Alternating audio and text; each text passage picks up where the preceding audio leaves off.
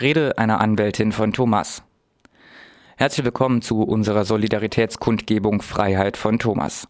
Der Anlass, heute hier zu stehen, ist die Inhaftierung von Thomas vor über einem Jahr.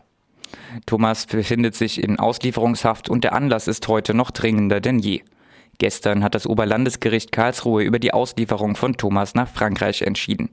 Es ist zu erwarten, dass er in der nächsten Woche bereits ausgeliefert wird. In Frankreich wird dann der Prozess gegen Thomas beginnen.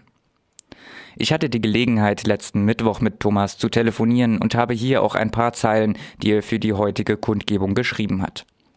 So wie wir Thomas bzw. José kennen, ist er bescheiden wie immer und sagt wenig dazu, wie es ihm geht. Ich möchte euch seine Worte weitergeben.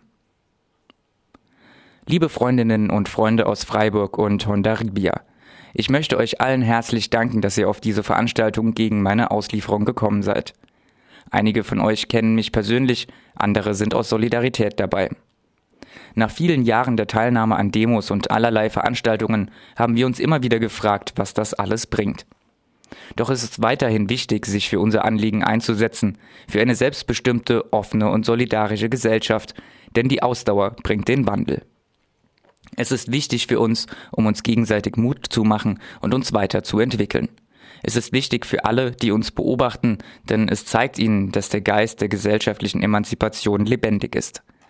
Im Beziehungsgeflecht unserer Gesellschaft bleibt gespeichert, dass es möglich ist, für eine gerechtere Welt zu arbeiten. Thomas sagte mir, er habe die Nase voll. Er hat große Lust, jetzt in Freiheit zu sein, mitzumachen, die aktuelle Situation zu erleben. Es stört ihn ungemein, dass er die politische Situation in Europa nur über die Tageszeitungen mitbekommt. Thomas darf die baskische Tageszeitung Gara lesen, ihm fehlt aber der persönliche Austausch. Besuch darf er zweimal im Monat empfangen, begrenzt auf je 45 Minuten. Er sagt, er vermisst den Diskurs, den Austausch über die aktuelle Stimmung. Es geht ihm dabei nicht nur um die Situation der Flüchtlinge, sondern um die Stimmung insgesamt. Der Mythos Europa bricht in diesen Tagen zusammen. Es ist eine historische Chance, jetzt neue Wege zu gehen, eine Chance, weiter zu arbeiten und eine Herausforderung, um eine bessere, gerechtere Gesellschaft zu schaffen, sagte er. Er warnt vor der Gefahr, sich jetzt in unserer Arbeit nur auf das Thema und die Situation der Geflüchteten zu fokussieren. Zu leicht gerät man in die vorherrschende Mitleidsschiene und in eine Politik, die allein auf karitative Unterstützung abzielt, ohne die Mechanismen zu hinterfragen, die Flucht und Vertreibung auslösen und die Grenzen und Zugangshürden aufrechterhalten. Schon lange sind viele Menschen in Europa vor Armut und Ausgrenzung betroffen. Es gilt, sie mit einzubeziehen, gerade auch um rechter Hetze und rassistischer Stimmung entgegenzuwirken. Es geht um alle, egal ob sie in Europa geboren wurden, vor zehn Jahren oder erst seit gestern hier sind.